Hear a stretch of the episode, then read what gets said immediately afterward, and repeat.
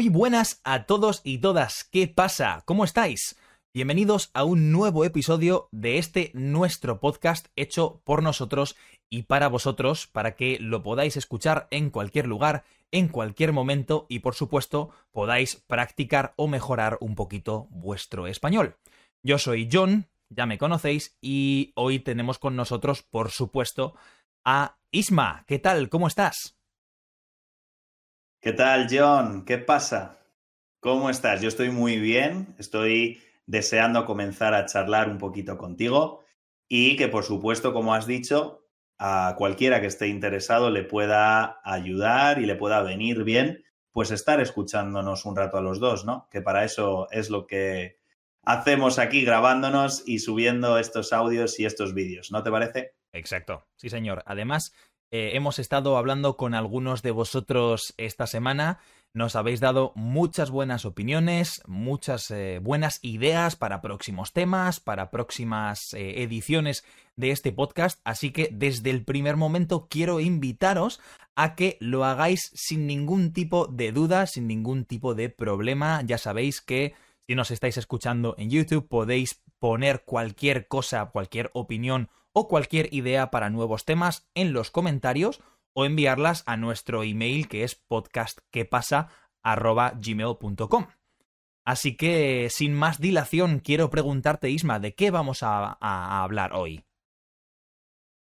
Pues hoy vamos a charlar sobre un tema muy importante, un tema que yo creo que cualquier persona extranjera le interesa saber un poquito, y no es otro que la educación en España.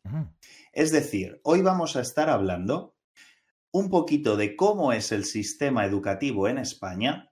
Vamos a estar hablando también de diferencias entre educación pública, educación privada. Hablaremos de lo que significa la educación concertada.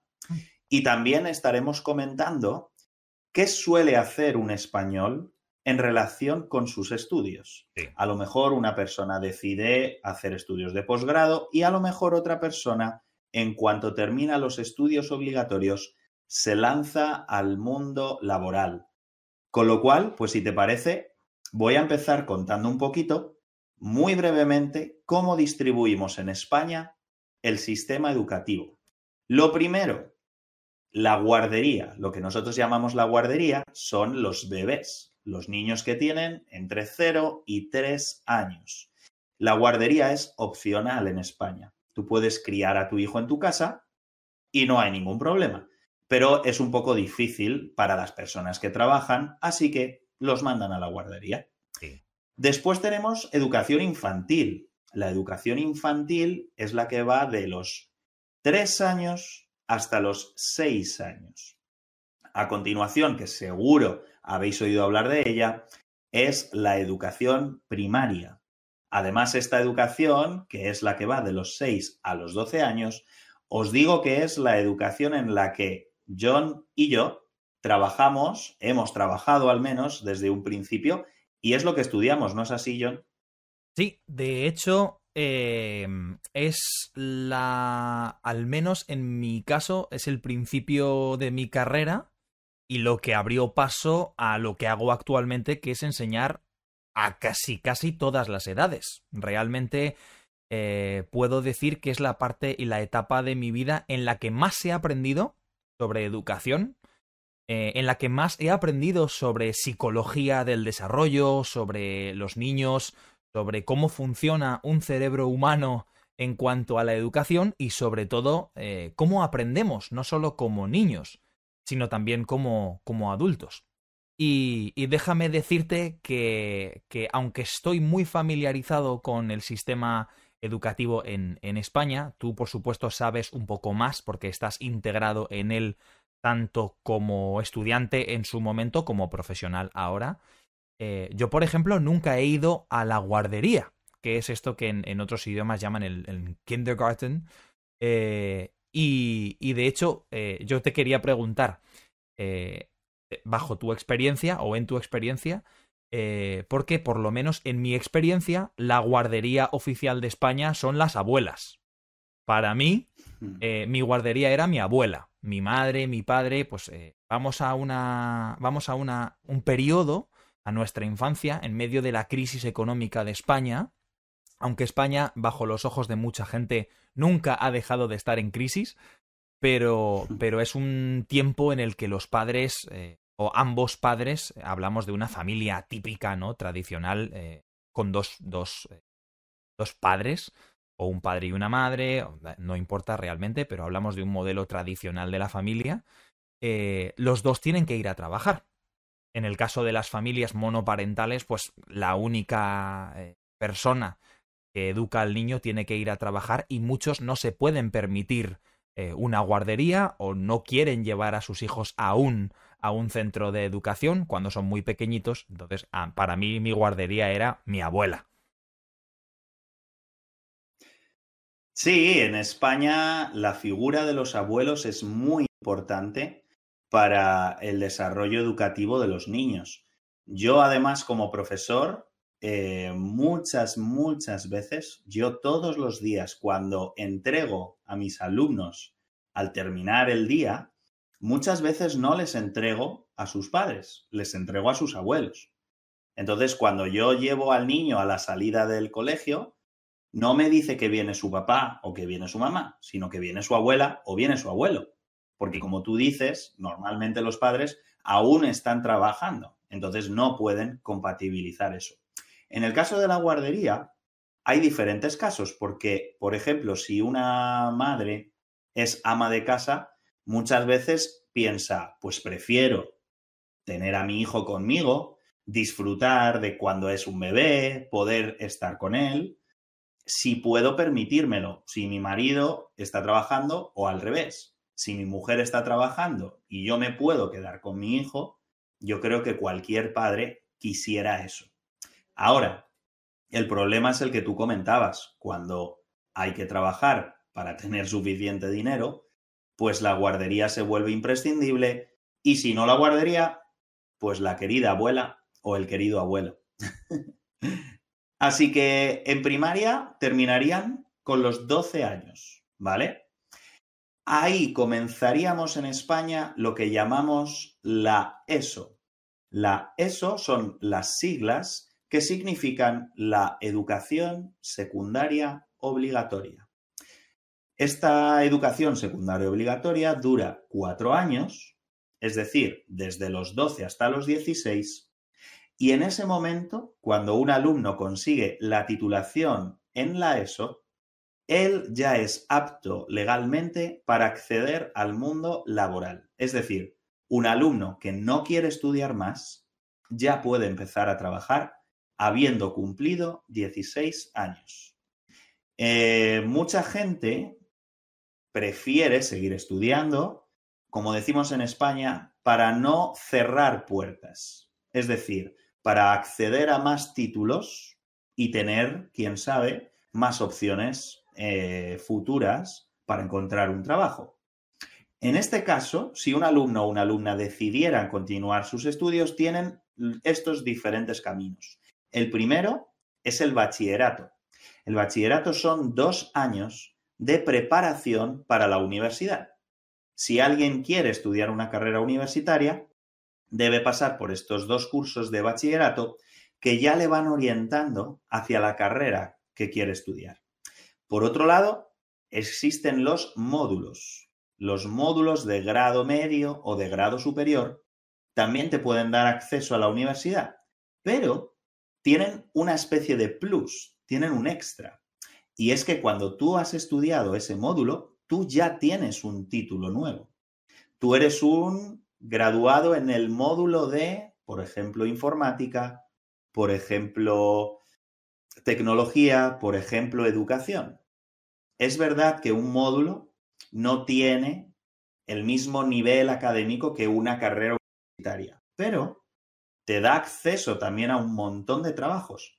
Así que en España, que estábamos acostumbrados a que todo el mundo tenía que estudiar una carrera, eso ya no es así hay muchas más opciones. Yo estoy seguro, John, de que tú conoces a un montón de gente que ha ido por el camino de la universidad y que ha ido por el camino de los módulos.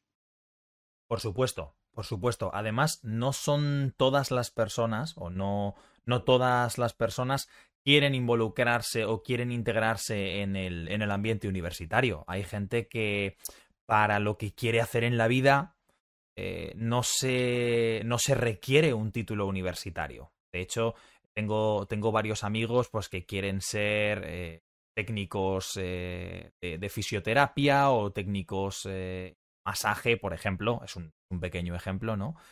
Y, y, son titulaciones o son entradas al mundo laboral, son trabajos para los que mm, puedes incluso estar mal eh, cualificado si tú accedes a un grado universitario. Quizás los grados universitarios es verdad que típicamente tienen más prestigio, llamémoslo así, pero, pero de cara al mundo laboral, pues son diferentes puertas para acceder a diferentes empleos o a diferentes trabajos. Lo que decías de de la, la salida de la educación secundaria obligatoria a los 16 años y el hecho de que desde los 16 años ya se puede trabajar legalmente en España, lo veo, como tú decías, pues una, un, el cierre de muchas puertas o muchas oportunidades al mercado laboral, al mercado de los trabajos. Ya que, pues mucha gente decide, por ejemplo, esto er, era por ejemplo, en el pasado muy clásico, dedicarse al oficio familiar. Si tu padre o tu madre tenían una tienda, una, una pequeña empresa, un taller de coches, etcétera, etcétera, pues que esa persona prescindía de un estudio o prescindía, no tomaba la opción de continuar con la educación superior y eh, entraba directamente al mercado laboral pero esto depende de muchos factores y entre ellos la suerte. Es decir, que tu padre o tu madre sigan manteniendo la empresa durante muchos años, que tu experiencia sea suficiente para que cuando esta empresa termine o este negocio familiar termine, o incluso tú quieras tomar la opción de salir de este negocio familiar, pues que puedas acceder a otros trabajos. Creo que sin ninguna duda necesitas al menos en, la España de hoy, necesitas un título, si no universitario, pues de educación superior. Hmm. Sí, yo opino igual que tú. Yo creo que salir al mercado laboral con únicamente el título de eso, tal y como están las cosas en España y en Europa o incluso el mundo, es un poquito arriesgado, por no decir muy arriesgado. Pero bueno, la parte final de la formación en España sí que es igual a la de todo el mundo. Después de una carrera universitaria, tú puedes estudiar un máster o un doctorado y en ese caso dedicarte a la investigación. Por ejemplo, mi hermano, él terminó su doctorado en trabajo social y ahora él está haciendo investigaciones para la universidad en diferentes áreas del trabajo social, como puede ser dentro de una cárcel o dentro de una ONG. Es decir, el posgrado, que es como lo llamamos a España, es todo lo que tiene que ver con los estudios después de la universidad. Y habiendo comentado esto, yo te quería preguntar, John, para las pruebas de acceso a estas titulaciones o incluso los propios exámenes para conseguir estas titulaciones desde secundaria, bachillerato, los módulos o la universidad. ¿Tú crees que en España la evaluación que se sigue a día de hoy es la adecuada? ¿Tiene cosas para mejorar? ¿Debe cambiar radicalmente? ¿Cuál es tu opinión? Jejeje, que este es mi tema. Eh, siempre estoy criticando estas cosas. Siempre, siempre, siempre. De hecho, em, si una persona me conoce bien, sabe que no soy anti-exámenes, pero que no considero que los exámenes sean la evaluación definitiva de un alumno. ¿no? Para poner a nuestros oyentes en contexto, em, para acceder a un estudio eh, de enseñanza superior, para acceder a un estudio universitario, por ejemplo, tú necesitas eh, someterte a una serie de pruebas en las que eh, necesitas estudiar pues una serie de asignaturas o materias como matemáticas, geografía, etcétera, etcétera, truncales o centrales y algunas eh, asignaturas optativas, como pueden ser la lengua extranjera o como pueden ser eh, diversas asignaturas a tu elección. ¿no? Y esto se resume en un examen. Es decir, la nota final, el número que tú tienes de 0 a 14, ¿eh? porque en España todos los exámenes o normalmente los exámenes se miden de 0 a 10, pero en este examen se mide hasta 14 este examen que en España lo llamamos la selectividad, Por si queréis buscarlo un poquito e informaros un poco más sobre este proceso. Em, creo, que se, creo que este proceso de los exámenes, no solo aquí, sino en general en nuestra vida educativa, creo que reducirlo absolutamente todo a un número es eh, tirar por tierra, como decimos en, en España, desechar es decir, em, no apreciar con suficiente detalle o, desperdiciar muchas cosas diferentes que están en la educación y que intervienen en la vida de un alumno. Por ejemplo, en estos exámenes o en estas notas no se aprecia ni el desarrollo psicológico ni educativo de un alumno, ni cómo colabora o trabaja con otros alumnos, ni cómo, eh, cómo de bien controla la, el tema sobre el que se está examinando. Recordemos que aún... ¿Cómo habla? Claro, por ejemplo, público? Cómo, se expresan, el tipo de, de eh, educación social que tiene, si puede relacionarse y sobre todo es un sistema que presenta errores. Es decir, yo conozco gente y seguro que tú también conoces gente que han obtenido unas notas altas sin ni siquiera estudiar. Es decir, han copiado en el examen o han hecho trampas en el examen. Y esto, aunque no pase tan a menudo o no sea un porcentaje muy muy alto de los estudiantes actuales, es un fallo en el sistema y creo que para corregir esto, los exámenes no deberían de considerarse la única forma de evaluar. Entiendo que presentan una necesidad de medir el progreso de un estudiante o la, el control que tiene un estudiante sobre una materia, sobre un tema, con un número, lo cual es súper efectivo y muy rápido. Pero yo pienso, y creo que tú también estás de acuerdo, que los exámenes no son ni la mejor ni la manera más eficiente de medir. Aún y así, no soy anti-exámenes me gusta mm. considerarlos también como una prueba más dentro del proceso de aprendizaje. Claro, el problema no es el examen en sí, sino que el examen sea la única herramienta de evaluación. Ese es el problema grande. Entonces, yo pienso, por ejemplo, que estoy muy contento con el colegio en el que trabajo, porque para mis alumnos, nosotros hacemos exámenes, hacemos pruebas, pero yo cuando voy a poner al final del curso o del mes o del trimestre su nota, no me baso en el examen. Yo para hacer su nota final tengo un trabajo cooperativo con el grupo en el que él se relaciona. Tengo una nota también de cómo él se expresa, cómo habla en público, porque hacemos trabajos que llamamos en España de expresión oral. Tengo otra nota de sus trabajos prácticos, cómo él se desenvuelve en un trabajo manual. Tengo otra nota de cómo son sus eh, habilidades sociales con sus compañeros. Tengo otra, es decir, que yo cuando veo a ese niño no pienso que en el examen de mates ha sacado un 6. Yo pienso en un montón de cosas, como decimos en España, un abanico de notas con las que intentar acercarme a una evaluación adecuada. Entonces, lo que creo que comentamos tanto John como yo es que un examen no es malo, pero que el examen sea la única herramienta de evaluación es horroroso. Horrible. Entonces, en los cursos de primaria o incluso secundaria, pareciera que es algo más fácil, porque pues yo con mis alumnos, con mis niños, hago un montón de trabajos, manualidades, me cuentan cada día algo que han hecho, salen delante para hablar en público y parece que eso es súper difícil de hacer en la universidad, por ejemplo. Y me parece que es muchísimo más fácil cuando ya somos personas adultas que queremos estudiar algo. Puedes hacer trabajos, puedes hacer ponencias, puedes hacer foros, puedes hacer muchas cosas para que la nota del estudiante no se base en un examen.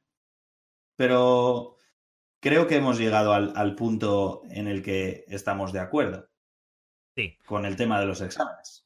Sí, de hecho, eh, quería poner un pequeño punto, la guinda del pastel, ¿no? Sobre esto, y es que creo que, que todo esto se reduce al problema de que la educación al menos en España, se sigue considerando un modelo de producción en masa de estudiantes o de, en este caso, de trabajadores. Es decir, queremos las materias y queremos las formas más eficientes de evaluar y sobre todo, que es lo que yo suelo criticar de los exámenes, de hecho tú y yo hemos hablado de esto bastantes veces, eh, que es el hecho de hacer engullir, hacer tragar o, meter por la boca a todos los estudiantes un contenido para que ellos vomiten este contenido en un examen, pongan todo este contenido sin ningún tipo de pensamiento crítico, razonamiento, ni ningún tipo de procesamiento mental, nada más que memorizar,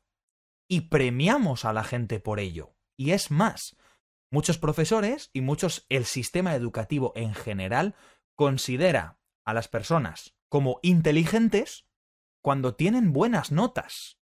Y esto a mí, al menos, me parece absurdo. ¿no? Hay una cosa que tú has dicho que me parece súper interesante, que es seguir el proceso de aprendizaje de los niños. Eh, en este caso, quiero preguntarte cuántos niños tienes en, en tu clase, Isma. Pues actualmente, por las restricciones del COVID, yo tengo 19 niños. Pero por lo general yo soy profesor de clases que tienen 25 niños, 26, a veces 27, algo así. O sea que, para que la gente lo entienda, estamos hablando de que un profesional que en mi opinión está mal formado, porque en España la formación del profesorado debería de mejorar en muchísimas, muchísimas cosas, comenzando por enseñarles eh, eh, cosas prácticas y cosas que van a utilizar durante la carrera como métodos más allá de preparar eh, una unidad didáctica o un conjunto de cosas que vas a enseñar, está muy centrada en, en los contenidos, en las materias, pero estamos hablando de que un profesional de la educación tiene que cuidar, controlar y evaluar a 30 individuos diferentes en un periodo de un año. Con lo cual, vemos que en otros sistemas educativos donde hay más de un profesor en el aula o el ratio, el número de alumnos por clase es más reducido, tienen una mayor libertad para hacer estas cosas. El problema es que estamos metidos o estamos integrados en un sistema de producción del alumnado en masa y que no está bien medido, en mi opinión. Sí, yo creo que todo tiene que ver, eh, tanto en España como en cualquier otro país, con la inversión económica en uno de, de los pilares de la sociedad, que en este caso es la educación. Otro día, pues podríamos hablar de la sanidad, por ejemplo, pero como ya que el episodio de hoy es sobre la educación, pues reclamamos también ese, esa inyección económica en este ministerio y en este ámbito que es la educación y que es tan importante para nuestra sociedad. Habiendo llegado a este punto, yo te iba a preguntar, bueno, primero lo explico y luego te voy a preguntar, ¿cuáles son las diferencias entre la educación pública en España y la educación privada? Lo primero que debo decir es que yo estudié en la escuela pública. Mi experiencia en la escuela pública ha sido buenísima. No tengo ninguna queja. Es más, si pudiera encontrar a mis profesores de la educación pública a día de hoy. Les daría un abrazo y les daría muchísimas gracias por vuestro trabajo. ¿Cuál es el problema? El que venimos contando justo hace un momento, que cada vez hay menos recursos. Eso hace que la educación pública se vea muy perjudicada porque necesita más recursos, tanto económicos como de profesionales que trabajen, como de infraestructuras, más clases para abarcar niños en grupos más pequeños, por ejemplo. Sin embargo, la educación privada en España también es, muy numerosa. Hay muchas familias que deciden enviar a sus hijos a escuelas que no son del Estado. ¿Eso a qué atiende? Pues a muchas razones. Una de ellas puede ser el factor del prestigio. Es decir, como una escuela privada vale dinero, yo demuestro que tengo dinero si llevo a mi hijo a una escuela privada. Eso es un motivo, no digo que todos sean así, ni mucho menos. Tengo muchísimos amigos que han ido a la privada. Otro motivo es que no están de acuerdo con cómo enfoca el gobierno, el Estado, la educación pública. Tienen todo el derecho a pagar una educación privada que no se asemeje a ese modelo. Y luego, pues hay miles de razones más, como que alguien conoce a un, colegio privado que es muy bueno, tiene una metodología buenísima, unos resultados académicos excelentes, y si puedes permitírtelo, adelante. Por favor, yo estoy súper de acuerdo con mantener la opción de una educación privada, porque eso entra dentro de las libertades de las familias. Yo no quiero llevar a mi hijo a una escuela pública. Es perfecto. Adelante con la privada. Si puedes permitírtelo, perfecto. Antes de seguir, yo te quería preguntar, John, ¿A qué escuela fuiste tú y cuál ha sido tu experiencia? Pues es muy buena pregunta porque yo he ido a una escuela concertada. Eh, yo he, bueno, nunca he ido a la guardería, como, como te dije antes. Fui a una escuela infantil pública, pero mis padres cambiaron de ciudad y mm, decidieron incluirme en una escuela eh, de mi ciudad que es concertada. ¿Qué es la educación concertada?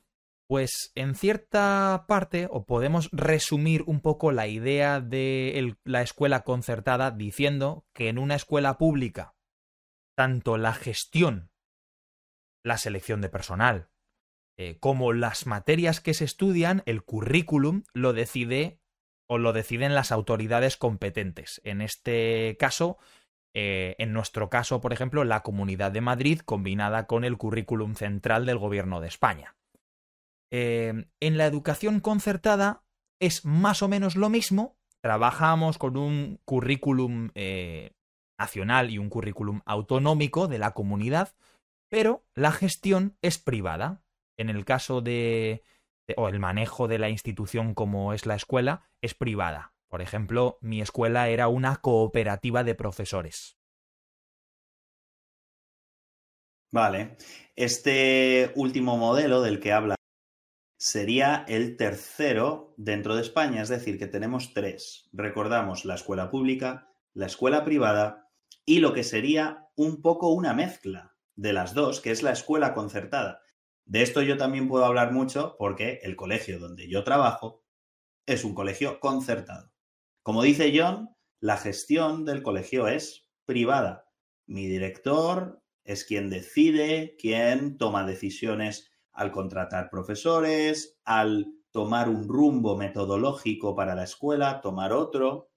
Pero sin embargo, los fondos de nuestro colegio, hablamos en plata, como decimos en España, mi sueldo no lo paga el centro, mi sueldo, mi salario de profesor lo paga el Estado.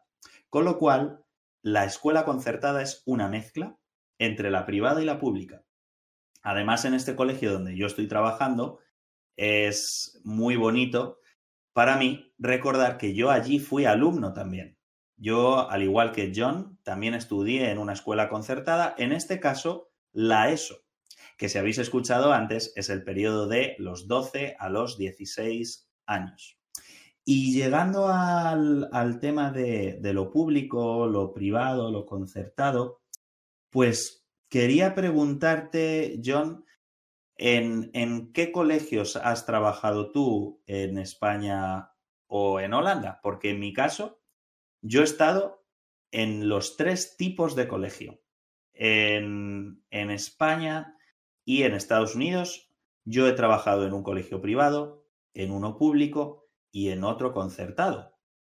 Y he podido ver muchas diferencias. Pero antes de contar yo alguna, quería preguntarte a ti, ¿cuál ha sido tu experiencia en la escuela pública, concertada o privada?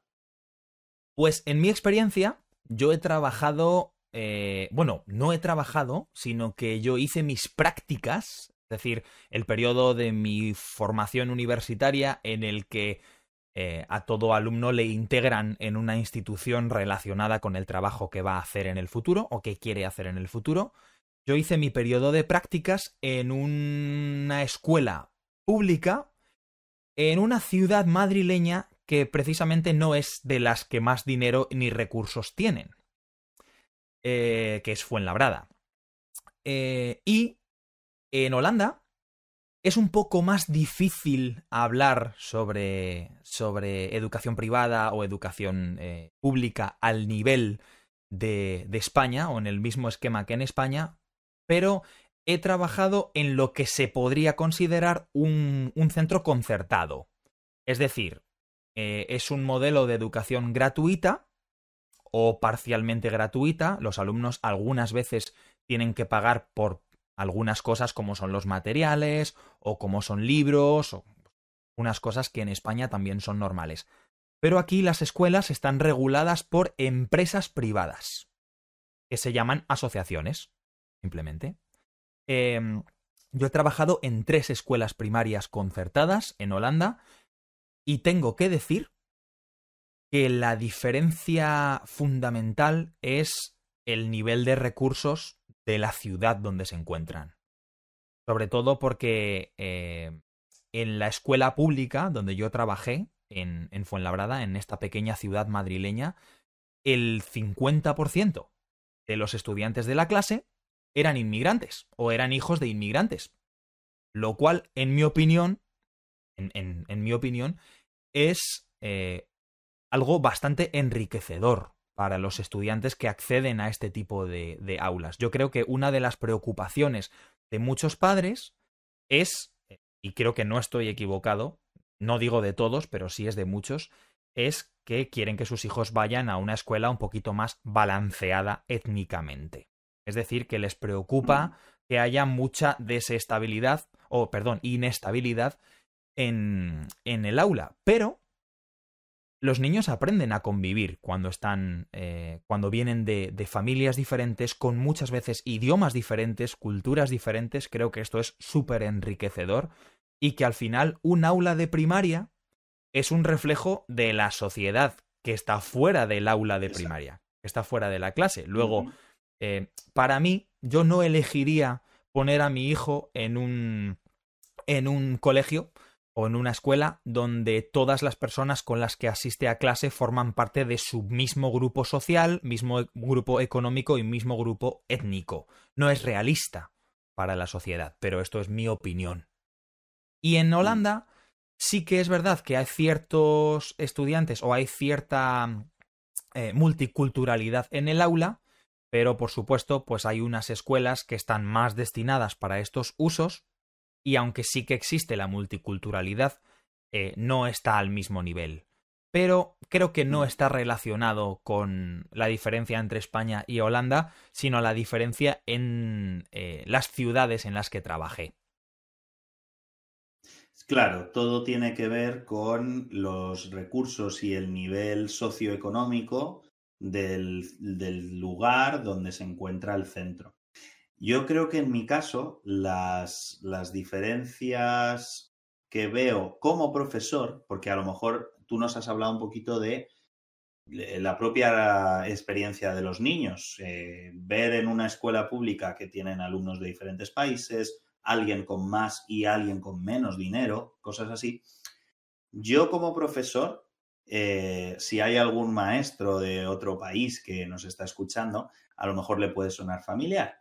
Pero en España yo lo que veo es que en la educación pública, como profesor, tú tienes más eh, libertad en cuanto a tu trabajo.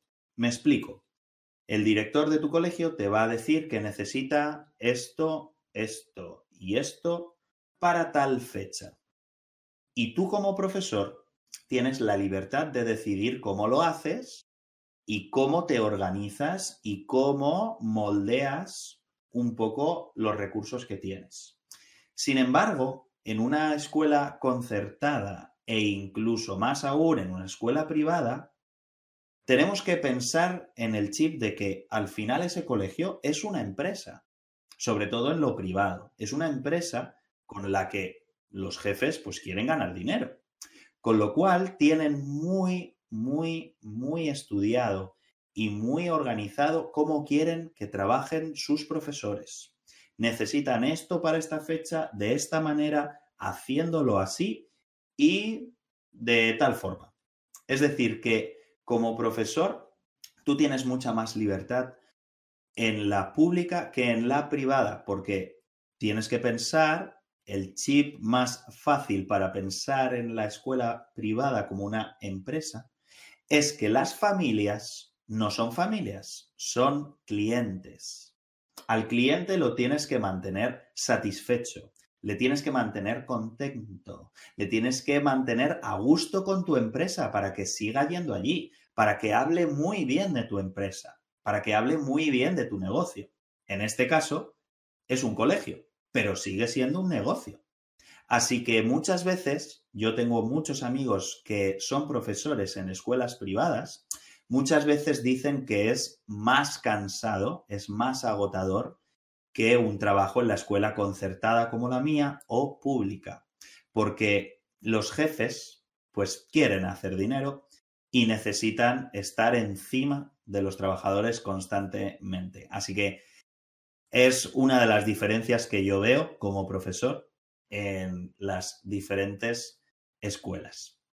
Yo también quería añadir que como profesor, eh, una de las razones por las que yo paré, yo dejé de enseñar en la educación primaria, ahora trabajo con niños, pero de forma privada, eh, enseñándoles español, pero el motivo por el que yo dejé de trabajar en la escuela concertada, donde yo estaba, en las tres escuelas donde yo estaba trabajando aquí en los Países Bajos, es que no tenían dinero para pagarme.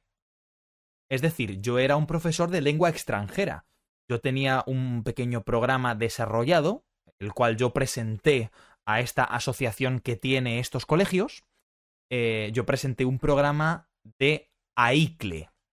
AICLE significa el aprendizaje em, integrado de contenidos y lenguas extranjeras. Es decir, que yo no enseñaba solo el idioma, enseñaba diversas asignaturas a través del idioma que los niños o que los padres querían que sus hijos aprendieran. Yo era un profesor de absolutamente todos los grupos de la escuela, en tres escuelas diferentes. Y, un día me contactaron y me dijeron, John, queremos hablar contigo. No tenemos, aquí lo llaman Project Money, no tenemos dinero de proyecto, sería la, traducción un poco, aunque realmente no existe. No tenemos dinero de proyecto y no podemos contratar un año más de, de AICLE. Entonces, aquí estamos viendo, por ejemplo, cuál es la limitación del modelo de financiación privado de las escuelas, que es la falta de recursos en muchas, en muchas, em, en muchas ocasiones para contratar profesionales, adquirir material y, en la, y la escuela pública a su vez pues está sujeta a la falta de recursos estatales o la falta de recursos del gobierno. Pero yo pienso que en ningún momento, en ningún momento la educación, y a mí no me gusta considerarla como un, un factor o un, un producto, eh, yo pienso que la, la educación debería de estar completamente librada de ideologías políticas, lo primero, porque en España la educación es una baza para negociar con los partidos políticos y para obtener votos. Eh, en España es un terreno de, de, tira y afloja, como lo llamamos, ¿no? De los políticos. Eh, eh, cada vez que un, un, gobierno cambia en España, eh, y esto es algo que quería hablar desde el, desde el principio del podcast, porque me gustaría reivindicar un poquito esta situación. Cada vez que el gobierno de España cambia, nuestro ministro o ministra de Educación cambia. Y la ideología del gobierno pertinente, del gobierno que gobierna, de las, las personas que gobiernan en España, del partido político que gobierna, mancha o invade la educación. De tal manera que en diferentes reformas educativas o leyes orgánicas de educación vemos que un, cuatro años la, religión es súper importante en los centros públicos, los cuatro años siguientes cambiamos de gobierno y la religión ya no es importante. Eh, lo mismo pasa con la consideración del español o el castellano como primera lengua o lengua vehicular. Cuatro años es súper importante el español y los siguientes cuatro años deja de tener un papel vehicular o un papel como vehículo de la educación y esto no se puede permitir. Es decir, la educación no debe de estar en ningún momento ni influenciada por la economía, eh, hasta cierto punto, ni influenciada por las ideologías. Y pienso igual, pues seguramente hablaremos de esto en otros eh, podcasts sobre la sanidad o sobre esquemas relacionados. Sí, de hecho, un poco ya por resumir y compartiendo la, opinión que tienes tú en, este tema, creo que nos podemos fijar, como hace toda Europa, en un modelo educativo de Finlandia, aparte de por todas las cosas buenas que tiene y metodologías, pero por lo que estamos comentando ahora mismo, el modelo finés, el modelo finlandés, se puede decir las dos formas en España, es un modelo que se basa en una ley de educación que no ha cambiado en los últimos, pues podríamos decir 40 años a lo mejor. Han cambiado los gobiernos, han cambiado los partidos políticos que dirigen el país, pero la ley de educación es la misma, es intocable. Para que haya buenos resultados a largo plazo, no se puede modificar la ley de educación conforme entra un partido político nuevo. Es más, John, esto es anecdótico, pero lo tengo que contar. Mientras yo estudiaba la universidad para ser profesor, cambiaron la ley de educación tres veces, porque entró un partido político nuevo y porque hicieron un cambio progresivo y volvieron a ley otra vez. Ni siquiera los profesores salen formados correctamente, como tú decías antes, porque ni siquiera hay una ley de educación que dure más de cuatro años. Así que casi por, por dar eh, por concluido el podcast y rescatando eso que has querido tú reivindicar también, creo que vale la pena recordar a todo el mundo no solo que la educación es un pilar en la sociedad, sino que si la vamos cambiando cada cuatro años, no va a servir para nada y sobre todo si sirve a los esquemas de ciertas ideologías cuando debería de ser una educación neutral y sobre todo que asegure la, la educación completa no solo en materias, no solo en asignaturas, sino también en materia social, en materia emocional y en materia sanitaria. Así que con, con, esto yo te voy a dejar a ti, Isma, que tú cierres este capítulo de podcast por hoy, que además he estado súper cómodo, me ha parecido súper interesante el tema y creo que muchos, o al menos esperamos que muchos de nuestros oyentes coincidan con esta opinión. Eso es, eh, me pasa siempre contigo, John. Hablamos, podríamos estar hablando dos horas más, podríamos seguir comentando cosas de la educación en España pero creemos eh, oportuno terminar aquí este tercer episodio de nuestro podcast ¿Qué pasa?